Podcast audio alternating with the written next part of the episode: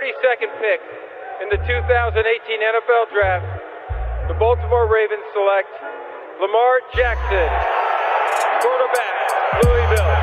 All right. Hey! Creativity. Number two, Derek Jeter.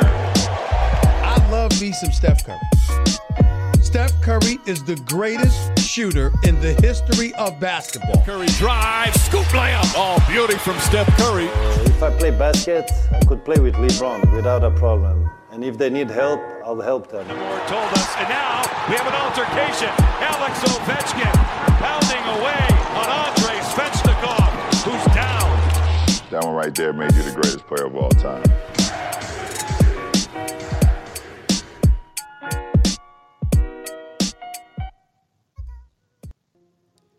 Finale de conférence Est en NBA, c'est parti, on va en parler euh, avec, avec la Hype Family, euh, toujours présente pour m'accompagner, débriefer et analyser euh, euh, cette formidable fin de saison euh, euh, en NBA. Euh, Melo est là hein, du côté de San Francisco. Salut Mel. Salut Sylvain, ça va? Ça va et toi?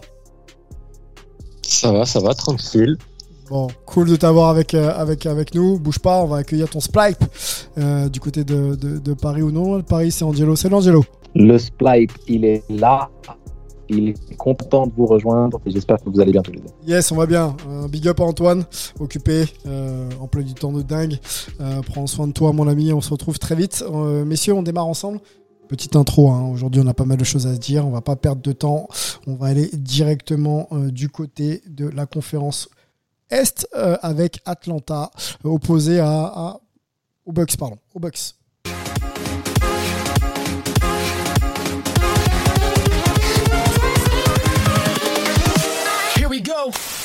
J'allais dire à Brooklyn, c'est pour ça que ma, langue a fourché. Mais non, c'est bien, c'est bien les Bucks passés en 7 matchs euh, contre Brooklyn qui se retrouvent à Atlanta, de valeureux guerriers, euh, les Hawks ou plutôt les Faucons, euh, qui font plus que, que figuration. Deux matchs dans cette série, messieurs. Le premier remporté sur le terrain de- des Bucks de Milwaukee, 116-113 dans un match serré très très serré, un gros gros match de basket remporté par, donc par les Hawks, je l'ai dit. Le deuxième match, toujours du côté des, Bucks. Là, ça a été euh, une chanson un peu différente, avec une grosse grosse défense euh, euh, du début à la fin des, Bucks, et notamment du Drew Holiday sur, euh, sur Trey Young, 125 91 pour les Bucks, un partout au moment où on enregistre, messieurs, dans cette, série. Première question pour toi, Angelo. On va s'arrêter pardon, sur, le, sur le game 1 et euh, la performance de, de Trey Young. Ouais. Il y a euh, 48 points marqués par Trey Young. Il y a euh, également des passes décisives. Juste le temps pour moi de, de, de- de retrouver ces stats. Je voudrais, toi qui es shooter et euh, qui a Ouais. eu donc euh, eu à, à shooter sur tous les terrains d'Europe et justement avec des défenses qui pouvaient s'adapter sur tes qualités euh, offensives. Moi, ce que j'ai vu dans ce game 1, Ouais. euh, c'est euh, beaucoup, de, beaucoup de, de situations de pick and roll avec, avec Trae Young, forcément, c'est sa qualité première, Ouais. où les défenseurs, Angelo, écoute bien, passaient sous les écrans, quasiment systématiquement, alors que ce soit sur un, Ouais. un stagger, donc c'est-à-dire un, écran en cascade ou des doubles écrans ou des écrans simplement posés sur le pic, on voit des défenseurs, Ouais. Drew Holiday, voire d'autres, hein, quand c'était euh, d'autres défenseurs qui étaient assignés euh, à la dure tâche de défendre Trey Young, passer sous l'écran. Donc euh, ça laisse Mm. Ouais. soit du temps à Trey Non, Young ouais. pour trouver des solutions sur le, de passe euh, ou de slashing ou de tir. Euh, Est-ce qu'il n'aurait pas fallu sur ce game 1 quand même trouver un peu plus tôt les ajustements pour diminuer Ouais. ralentir, on va dire, la production offensive de, de Trey Young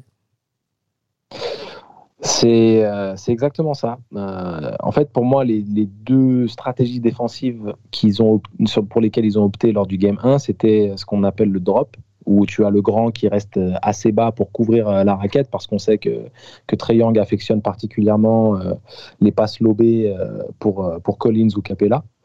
Et d'ailleurs, plus, plus de 70 ou autour des 70 passes DS euh, à l'entrée de la série euh, sur des lobes euh, avec les deux, les deux zigotos là, pour, un ratio vraiment très très élevé de points par, tentative. Et donc on sait que c'est une de ses forces principales parce qu'il a cette création au niveau du tir et il a cette capacité à trouver les mecs. Au-delà bien sûr des, des tireurs dans les coins.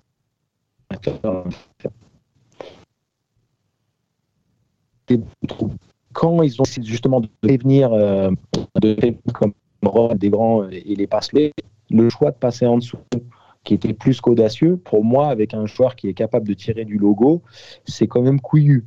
C'est quand même couillu. Alors, si tu espères que le mec soit dans un, dans un faux rythme ou dans une soirée sans, c'est quand même mettre ton destin entre les mains d'un joueur qui, euh, pour le moment, fait une, une post-season euh, merveilleuse. Donc, euh, j'ai vraiment pas du tout aimé le choix. Ouais. Il y a eu un ajustement qui a été fait, mais je suis très, voilà, je, suis tout à fait d'accord avec ce que tu as dit. Je pense que les ajustements auraient dû être trouvés beaucoup plus tôt et que les deux choix principaux défensivement lors du match 1 n'ont pas, n'ont pas été les plus pertinents. On va mettre Melo dans la ça discussion. Ça joue à des détails. Ouais, on va mettre le Melo dans la discussion. J'ai les stats de ouais. 17 sur 34 Melo. Après, je te laisse, je te lâche. Je sais que tu as pas mal de choses à dire. 17 sur 34 au tir, 4 sur 13 à 3 points. Il y a 11 euh, passes décisives et 48 points donc en 41 minutes. Le pourcentage Mélo est pas top, 4 hein, sur 13 à 3 points. Moi, ce qui m'a plutôt gêné, c'est le temps qu'on laisse à Trey Young pour décider de ce qu'il va faire. Et quand on a autant de temps en NBA, je trouve que c'est euh, beaucoup pour mettre en fait une défense en danger. Voilà, euh, au-delà de bien sûr de la stat, la stat offensive de Trey Young, parce que 4 sur 13, c'est pas, pas non plus énorme. Voilà, c'est ce qui m'a gêné un peu dans ce que j'ai vu dans, ce game. Est-ce que tu partages euh, ouais, non, carrément. Par contre, je voudrais revenir parce qu'on n'a pas, on pas dû voir le même match 1 parce que le, ils sont pas passés. Ils ont fait du drop et quand ils font du drop, généralement, c'est Drew Holiday qui passe au-dessus de l'écran et qui essaie de revenir derrière Young. Là où ils sont passés sous les écrans, c'est quand Mike Budenholzer a décidé de faire, euh, de faire jouer Jeff Teague et Jeff Teague n'a pas cette capacité à passer au-dessus de l'écran comme, euh, comme Drew. Et donc, du coup, il lui a laissé en deuxième carton notamment passer sous l'écran. Et c'est là où, où, Trey a vraiment commencé à se mettre en rythme. Euh, ouais, mais, c'est pas quelque chose qu'ils ont. Ouais, ouais, mais je veux dire, c'est pas, c'est pas les deux. Si tu parles des deux stratégies qu'ils ont fait, ils ont surtout fait du drop et ils ont surtout aussi essayé de switcher sur les sur les écrans, de faire des combinaisons des deux. Mais les, le, le passer sous les écrans, c'était, euh, à mon avis, en termes de pourcentage, c'était peut-être 5-10%, quoi. Oui, mais, euh, si tu veux, en fait, moi, quand je parle des deux stratégies principales, je pense que c'est ce qui leur coûte. C'est-à-dire, c'est ce qui leur fait mal, même si c'est pas forcément euh, au niveau statistique les plus, les plus, les possessions les plus nombreuses. Tu peux pas donner deux possessions d'affilée dans un match qui perd à trois points. Euh, à Young, deux tirs ouverts comme ça. C'est ça que je veux dire. Si tu, tu, leur permets de retrouver du rythme, tu lui permets de retrouver des sensations, alors que ils ont envoyé du blitz. Alors le blitz, pour ceux qui, on va dire, sont pas familiers avec le terme, c'est ce qu'on fait au foot américain, c'est on pressurise la balle le plus possible et on envoie, on envoie du monde sur le ballon, donc notamment des prises à deux, on va dire. Ils ont fait ça, euh, ok. Mais dans l'absolu, Jeff Teague, deux, deux possessions d'affilée, c'est coûteux, ça fait mal. Surtout sur un match comme ça, quoi. Ouais, non, je suis d'accord. J'irai même un peu plus loin. Je pense que la, question qui peut se poser, c'est pourquoi Jeff Teague est sur le terrain en finale de conférence face à Triangle. Mais ça, c'est une autre, euh, c'est une autre discussion. Je pense que. c'est là où Divincenzo manque, peut-être. Divincenzo, peut-être, tu sais. Oui, oui, bien, sûr, euh, oui, oui, bien sûr. Mais je pense aussi que tu viens de jouer une série de sept matchs et peut-être que Bud a voulu essayer de, bah, de remettre certains, certains joueurs dans le coup pour voir s'il y, y, a possibilité de les faire jouer ou non. Euh, Jeff Tick, euh, clairement, ça va pas être possible. Mais euh, non, mais, mais, donc pour, pour répondre à ta question, je suis d'accord avec toi, c'est-à-dire que le drop en lui-même n'est pas n'est pas le problème, mais c'est juste la façon dont tu le dont tu le dont tu l'exécutes. Et comme le disait Angelo, sur le match 1, tu as Brook Lopez qui attendait triangle.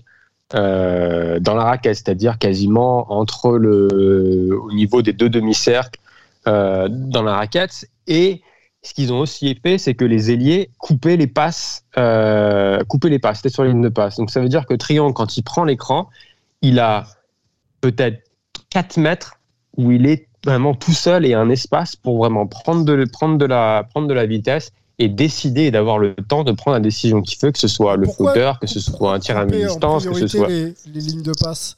Je vais faire mon naïf, mais euh, euh, la balle est entre les mains des joueurs le plus dangereux de l'équipe. Pourquoi il faut couper d'abord les lignes de passe? Parce que tu veux absolument pas que les role players prennent du rythme, surtout quand tu vois la. Est-ce que c'est ta priorité défensive que les role players. En gros, tu laisses Treyong euh, faire du Treyong et tu coupes tous les autres. C'est ça la, stratégie, messieurs? Non, parce que, parce que la stratégie, c'est de dire on sait que Triangle, il est à droite 3 points. Donc, on va essayer de couper le tir à 3 points en passant, en, le, en passant au-dessus de l'écran. Quand on passe au-dessus de l'écran, on l'envoie vers notre grand, mais le grand, on veut pas que Triangle aille au cercle parce qu'il est beaucoup plus adroit au cercle qu'il ne l'est sur des flotteurs. Et je crois que sur des flotteurs, il était, euh, j'ai pas les chiffres en tête, mais il me semble que c'était genre 40%, alors quand il est au, quand il est au cercle, c'est 50 ou 55. Euh, et, euh, et, et, encore une fois, j'ai pas les chiffres sous les yeux, mais en gros, c'est ça la stratégie. C'est-à-dire, on va essayer de le laisser dans ce in-between entre le tir à trois points et l'accès au cercle, et on va lui donner, parce que face à des, face à des, euh, des rising stars ou des stars comme, euh, comme, Triangle, tu peux pas tout enlever, donc tu, tu choisis ton poison, comme on dit. Donc ils avaient choisi ça. Le seul problème, c'est qu'il était le, leur stratégie n'était pas exécutée de la bonne manière parce que du coup, tu lui donnes beaucoup beaucoup trop de temps pour pouvoir tirer son flotteur. Et donc du coup, bah, il se met en rythme et après il va chercher des fautes. Et... Ouais, vas-y. Mélo, je te laisse continuer. Hein. C'est juste pour apporter les, les, les, statistiques que tu demandais. Euh, il est à 1,12 points par shoot quand c'est du pull-up à 3 points et il est à 0,92 quand il est dans, dans la restricted area tu vois, plus euh, zone lay-up et, petit tir dans la raquette pour euh, appuyer ce que tu disais. Messieurs, il faut qu'on parle des euh, Bucks. faut qu'on parle un peu des Bucks. vous compléterez bien sûr les propos. Je voudrais juste moi qu'on focus un peu sur Yanis, quand même sur ce match 1, 34 points. 34 points, voilà les stats. À 14 sur 25 au tir, messieurs, Yanis, avec justement des, actions de classe, notamment les petits pull-up aller à 3-4 mètres. Donc Yanis euh, clairement progresse, hein, moi je trouve, sur euh, le jeu, euh, bien sûr, de transition, on sait qu'il sait faire, mais sur le jeu aussi posé en 5, en 5 contre 5. Son premier match, là, son match 1, pardon, Yanis voilà, prouve encore que c'est un joueur vraiment complet, hein, on est bien d'accord. Hein. Oui, bah oui, oui non, bien sûr, de toute façon, face à, face à Atlanta, c'est pour les Hawks, c'est difficile parce qu'ils n'ont pas vraiment. Ils ont, enfin, Jason euh, Collins pour défendre sur Antetokounmpo, c'est pas idéal. Euh, ils ont mis un peu Capella, mais c'est pas idéal non plus. Euh, c'est pour ça que tu as Solomon Hill qui est dans la, plus dans la rotation lors de cette série qu'il ne l'a été face à, face à Philadelphie. Mais si, ton, si ta réponse c'est de, de, faire rentrer Solomon Hill dans la rotation, tu es quand même pas super bien barré. Donc, puis tu affectes, encore plus ton jeu offensif, surtout. Parce que c'est peut-être un meilleur, un meilleur mismatch match euh, défensif, enfin mismatch, un meilleur match-up, excuse-moi, euh, défensif. Euh, surtout que Yanis s'adapte bien selon le, profil de joueur qu'il défend. Quand, quand, il y a Capella, bah, il prend de la vitesse, il, il, met beaucoup de rythme en transition. Et puis quand c'est Collins, il, utilise sa puissance près du cercle. Solomon Hill, c'est un mec qui, entre les deux profils, est capable de, de, de, contester plus. Mais c'est certain qu'après, offensivement, bah, tu n'as pas, pas la même capacité d'aller chercher du lob. Euh, de jouer le jeu à deux avec Trayan comme, euh, comme euh, Léo que s'affectionne. Je te laisse reprendre, Melo. Ouais, non, c'est juste au niveau des, au niveau des match-ups, c'est, un, c'est, c'est vraiment cauchemardesque pour Atlanta face à, face à Yanis parce qu'ils n'ont pas de, ils ont pas de solution miracle comme vous pouvez, alors pas, pas, pas, miracle, mais, mais au moins idéal comme pouvaient l'avoir les, les, les, Nets par exemple avec Blake Griffin, avec un peu de KD, etc. Donc ça, ça va être, ça va être vraiment compliqué. Euh, et comme on l'a vu, euh, je sais pas si tu veux faire un match 1, match 2 un peu ensemble, on peut, un, peu un, peu analyser les. On peut faire un peu ensemble, vas-y. Parce qu'on a, on, a vu les, les, Bucks déjà être beaucoup plus intenses, avoir beaucoup plus d'énergie euh, des deux côtés du terrain sur le match 2. Euh, et ce qu'on a vu avec 125-91, 125-91, juste pour rappeler le score Mélo pour, pour les Bucks. Ouais, ouais. Non, et on les, on les a vus être beaucoup plus agressifs et aussi beaucoup, être beaucoup plus stratégiques. C'est-à-dire qu'ils ont essayé d'attaquer euh, triangle en défense en essayant d'aller chercher des, des, des switches, même si c'est pas des switches, mais c'est essayer de, de, le forcer à se montrer sur un Yanis et du coup ça met un peu la, la défense en rotation. Ils ont aussi essayé d'attaquer en forçant l'aide de triangle au cercle en attaquant spécifiquement sur un côté du terrain. Euh, donc ils ont été beaucoup plus stratégiques. Ils ont aussi défensivement, si on, si on peut du coup mettre l'accent sur ça, euh, sur le drop, sur, sur le drop, Lopez était, était toujours en drop, mais au lieu d'être euh, euh, super bas, quasiment sous le cercle, il était au niveau ou au-dessus de, de, la ligne des lancers francs. Donc c'est-à-dire que l'espace que Triangle, ouais, l'espace que Triangle avait euh, sur le match 1, bah, il ne l'avait plus. Et tu as aussi du coup les, les défenseurs qui étaient sur les, sur les ailiers au lieu d'être sur les lignes de passe euh, pour couper toutes les lignes de passe, ils étaient beaucoup plus en aide. Donc ça veut dire que quand Triangle prend son écran, ben il a un Middleton qui va qui va venir, qui va mettre euh, qui va qui va mettre une main. Donc c'est-à-dire que t'es pas aussi confortable ou à l'aise euh, et t'as pas euh, le temps de euh, bah, le même le même ouais, t'as pas de temps de prendre de prendre des décisions de faire un peu ce que tu veux. donc c'est beaucoup plus tu le fais réfléchir. Voilà. c'est c'est tu le mets tu le mets dans une situation qui est un peu beaucoup plus délicate. Mais là c'est le propos que je voulais vraiment qu'on qu'on qu'on ait sur sur Triangle sur cette capacité justement à le faire un peu plus cogiter pour qu'il soit un peu moins dans ses phases offensives pré préférentielles. Voilà. Ton deuxième point vas-y Ouais. ouais, en fait, Tu, tu, tu, veux pas, tu, veux pas que Trey Young joue en sifflant comme dirait un Laurent Serra. Tu vois, Laurent Serra, quand il, va, il parlait de Simon Darnozan, et il dit euh, le mec, il a joué en sifflant.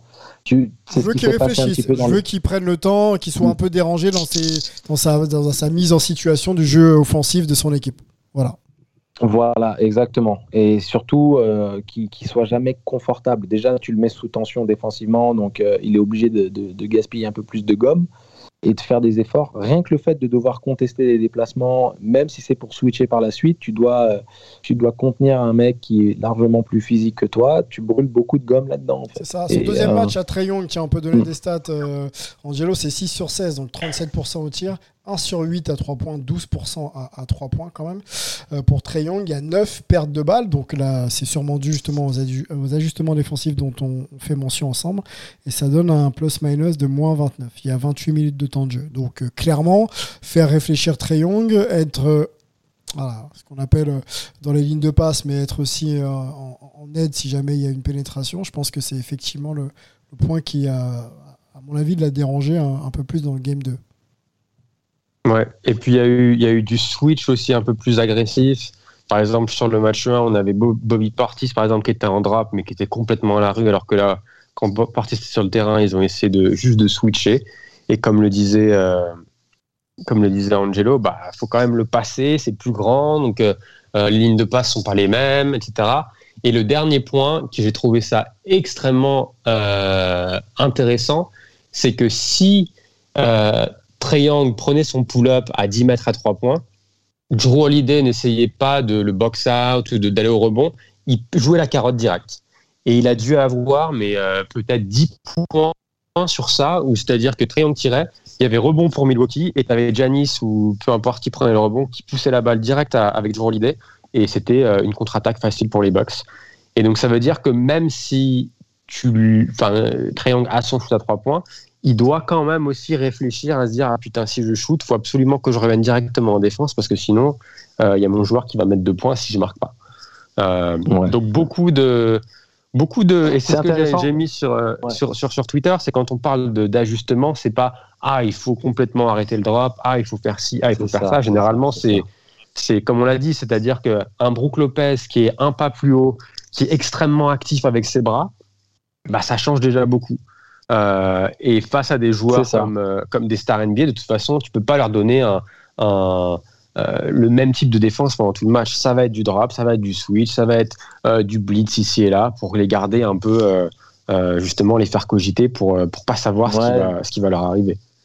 Les mettre sur les talons, c'est un peu ce qu'on a vu par exemple avec l'équipe de France hein, qui, a perdu contre la Serbie en finale, sur plein d'ajustements ou sur des situations où tu as Ayayi et Gruda qui sont sur des, sur des écrans, bah, tu vois euh, Gruda qui sort sur un pas, peut-être qu'elle aurait dû sortir sur deux, le switch n'a pas vraiment lieu, euh, Ayayi fait pas l'effort de switcher agressif ou de passer au-dessus ou en dessous, tu vois, c'est genre le petit pas qui manque qui fait qu'il y a un drive, qui fait qu'il y a une petite passe, qu'il y a un décalage. Alors qu'avec un pas plus haut, bah, il n'y a pas de prise d'intervalle, tu repousses le ballon plus loin, tu forces un angle de passe différent, tu n'as pas une aide qui est, qui est sous pression tout de suite c'est plus après deux ou trois dribbles. Et c'est ces petits détails dont parle, euh, dont parle euh, Melo qui sont, qui sont vraiment euh, pertinents parce que justement, et, c'est marrant parce qu'en tant que joueur, je l'ai très, très, très souvent vécu. C'est ce pas supplémentaire. Le grand qui protège, mais qui protège un peu trop bas et avec des mecs qui ont la qualité, qui prennent le, petit dribble, l'intervalle et qui peuvent mettre ce petit pull-up sur la ligne des lancers francs. Tu sors un pas plus haut, il n'y a plus le pull-up il n'y a plus ce confort. Ou en tout cas, il cogite, comme il dit. Il cogite sur l'option je prends le tir, je prends pas le tir. Juste le fait qu'il se pose cette question-là a cassé le timing de l'action et te donne une opportunité de repasser devant ou de remettre la main sur le ballon ou de, de venir lui mettre la pression au niveau des hanches. Et c'est plus les mêmes tirs, c'est plus les mêmes actions. Et ce confort qu'il avait lors du match 1 et cette operating room, quoi. C'est, cette, voilà, cette marge de manœuvre qu'il avait et, la place dont tu parlais, toi, Sylvain, en début, tu n'avais plus au match 2 tout simplement. Et c'est ces petits détails. J'ai beaucoup aimé ce que tu avais tweeté, Mélo. J'ai trouvé ça vraiment très, très pointu. Et euh, j'aurais voulu que plus de monde le, lise. Game 3, messieurs. Est-ce qu'on est en droit d'attendre? On va du côté d'Atlanta euh, dans cette finale de conférence Est qu'on analyse ensemble. Euh, c'est cette nuit au moment où on enregistre. Est-ce que la tendance est du côté de, des Bucks? Est-ce qu'on va continuer sur les mêmes ajustements? Ou est-ce que Atlanta doit s'adapter aussi et en revenant à la maison, peut-être peut reprendre un avantage dans ce style un peu feu follet que peut avoir Trey Young, enflammer un petit peu le match et, peut-être être, euh, voilà, sortir vainqueur de ces Game 3 euh, bah pour, pour les Bucks, je pense que tu vas continuer à faire la, la, même chose. Les, les, actions ils ont eu peut-être un peu de mal, c'est quand il y a les. les tu as deux écrans pour triangle en, en tête de raquette. Généralement, c'était est-ce que tu est-ce que tu switches sur les deux? Est-ce que tu passes au-dessus sur les deux? Donc ça, il y avait un petit peu de confusion ici et là.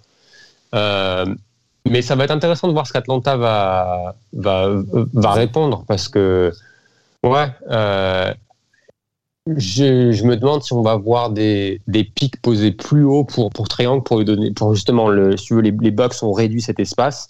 Si tu commences, si tu poses ton pic carrément j'ai envie de dire, au logo ou à la fin du logo, euh, du coup, tu peux peut-être lui redonner cet espace où tu forces Brook Lopez à être encore un pas plus haut pour pas donner, pour pas laisser Triangle, tu vois, euh, euh, pas lui donner son, son, son à pas trois points. Donc ça va être intéressant de voir ce qu'ils vont, ce qu'ils vont proposer. J'ai quand même du mal à les voir. Moi, mon, mon pronostic, c'était, c'était Milwaukee en 5, donc à voir s'ils peuvent gagner 4 matchs de suite. Mais au niveau des match-ups, des forces en présence, c'est quand même euh, compliqué. Tu penses que les Bucks ont pris la main ils, partent de loin. Ouais. Ouais, ouais, ouais. Je pense que et puis je pense qu'ils étaient un peu.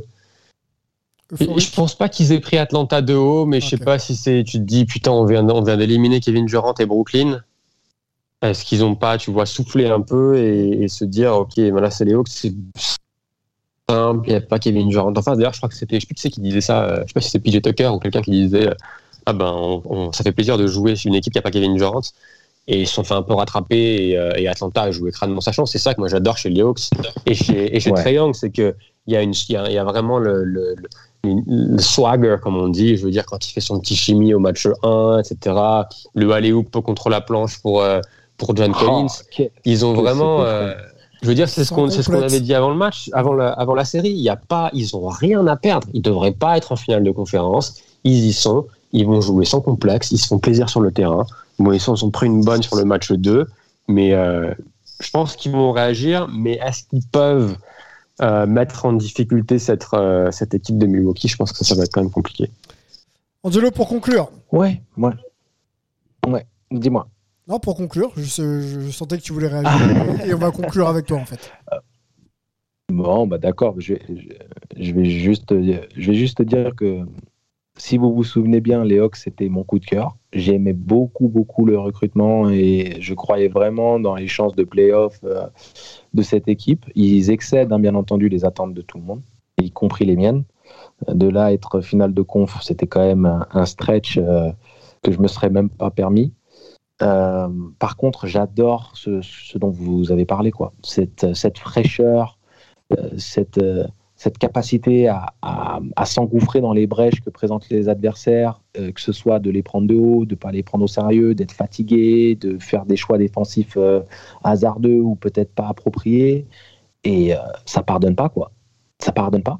C'est-à-dire que les, les Bucks sont pas à l'abri. C'est-à-dire qu'ils ont fait le job, ils ont été particulièrement sérieux et agressifs lors du match 2, donc pas eu de match et on va dire la supériorité de l'effectif dans sa globalité s'est fait ressentir à ce moment-là. Mais s'il si pêche de nouveau en se disant on a fait l'ajustement lors du match. Péché d'orgueil ou alors péché d'intensité, il y aura problème. Exactement.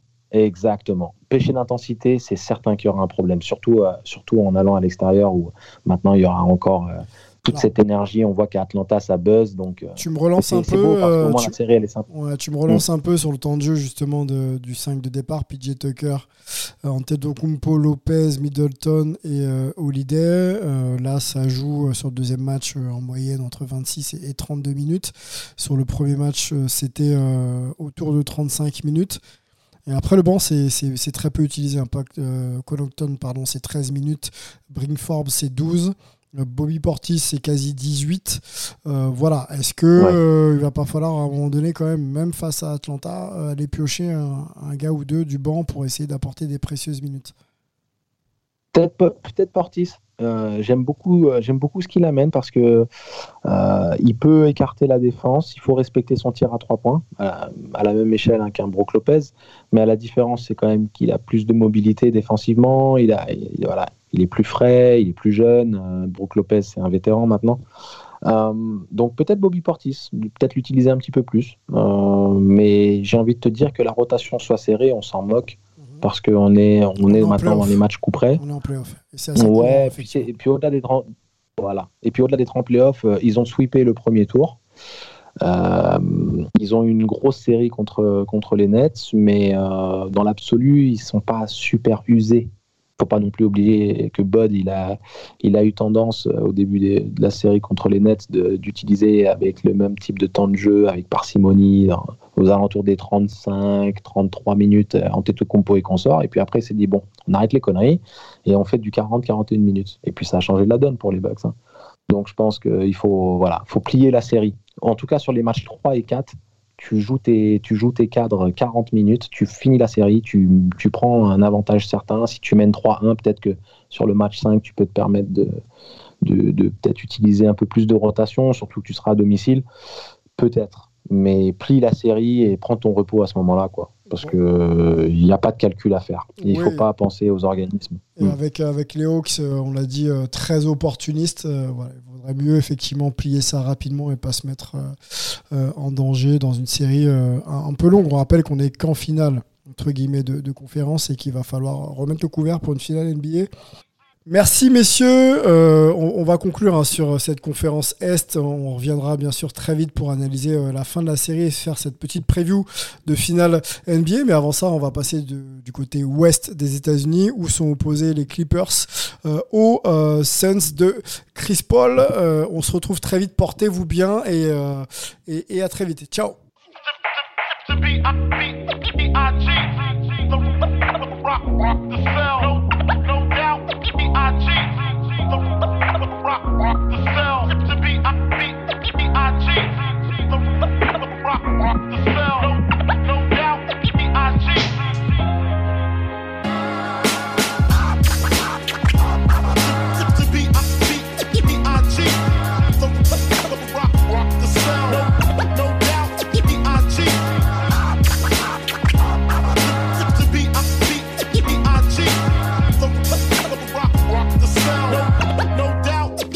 cheat. I cheat.